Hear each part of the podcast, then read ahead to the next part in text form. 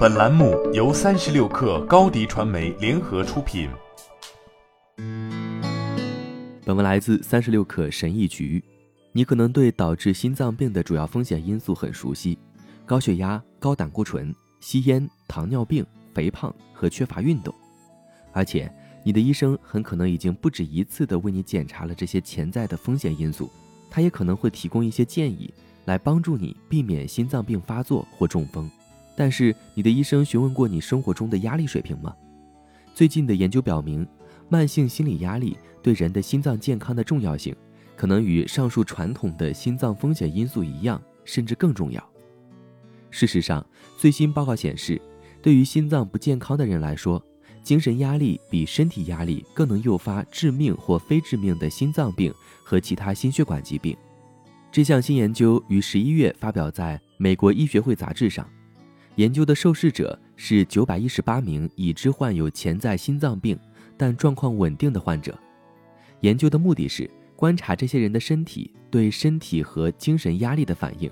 参与者接受了标准化的身体和精神压力测试，而研究人员会观察他们的心脏在任何一种或两种形式的压力下是否出现心肌缺血。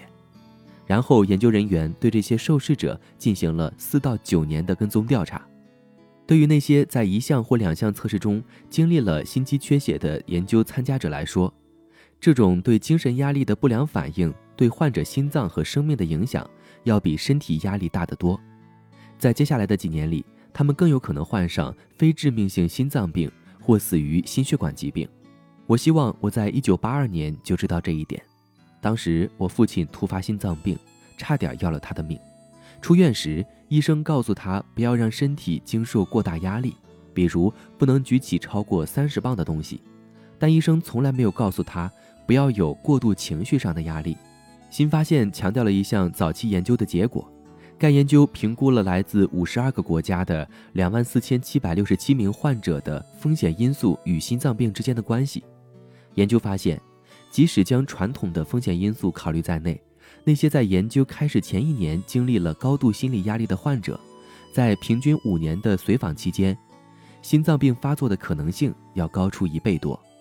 这项研究表明，心理压力是心脏病发作的一个独立风险因素，对心脏的损害影响与更常见的心血管风险类似。马萨诸塞州总医院的心脏病专家迈克尔·奥斯本博士解释说：“但是。”对于心脏仍然健康的人来说，压力又会产生什么影响呢？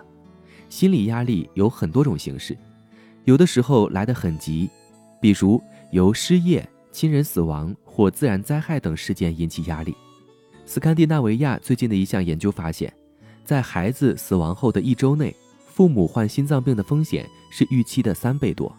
这一切都始于大脑的恐惧中心——杏仁核，它通过激活所谓的战斗。或逃跑反应来应对压力，触发激素的释放。随着时间的推移，这些激素会增加体脂、血压和胰岛素抵抗水平。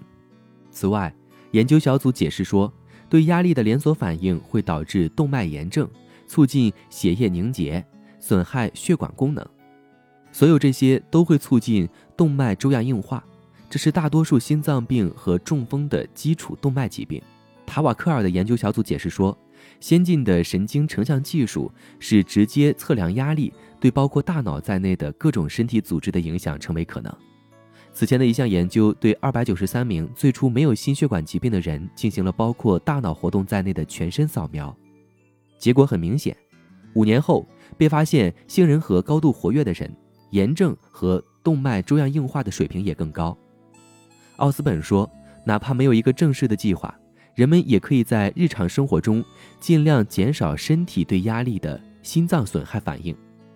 最好的方法之一是进行习惯性的体育锻炼，这可以帮助缓解压力和它可能引起的全身炎症。由于睡眠不好也会增加压力，促进动脉炎症，所以养成良好的睡眠习惯也可以降低心血管损伤的风险。要坚持固定的就寝时间和起床时间。避免在就寝时间刷手机看电脑。我们还可以练习放松的方法如正念冥想舒缓呼吸的技巧瑜伽和太极。好了本期节目就是这样下期节目我们不见不散。热烈祝贺高迪传媒和 top one 突破润滑油再度达成新媒体整合营销全案合作。共启汽车后市场数字营销新征程。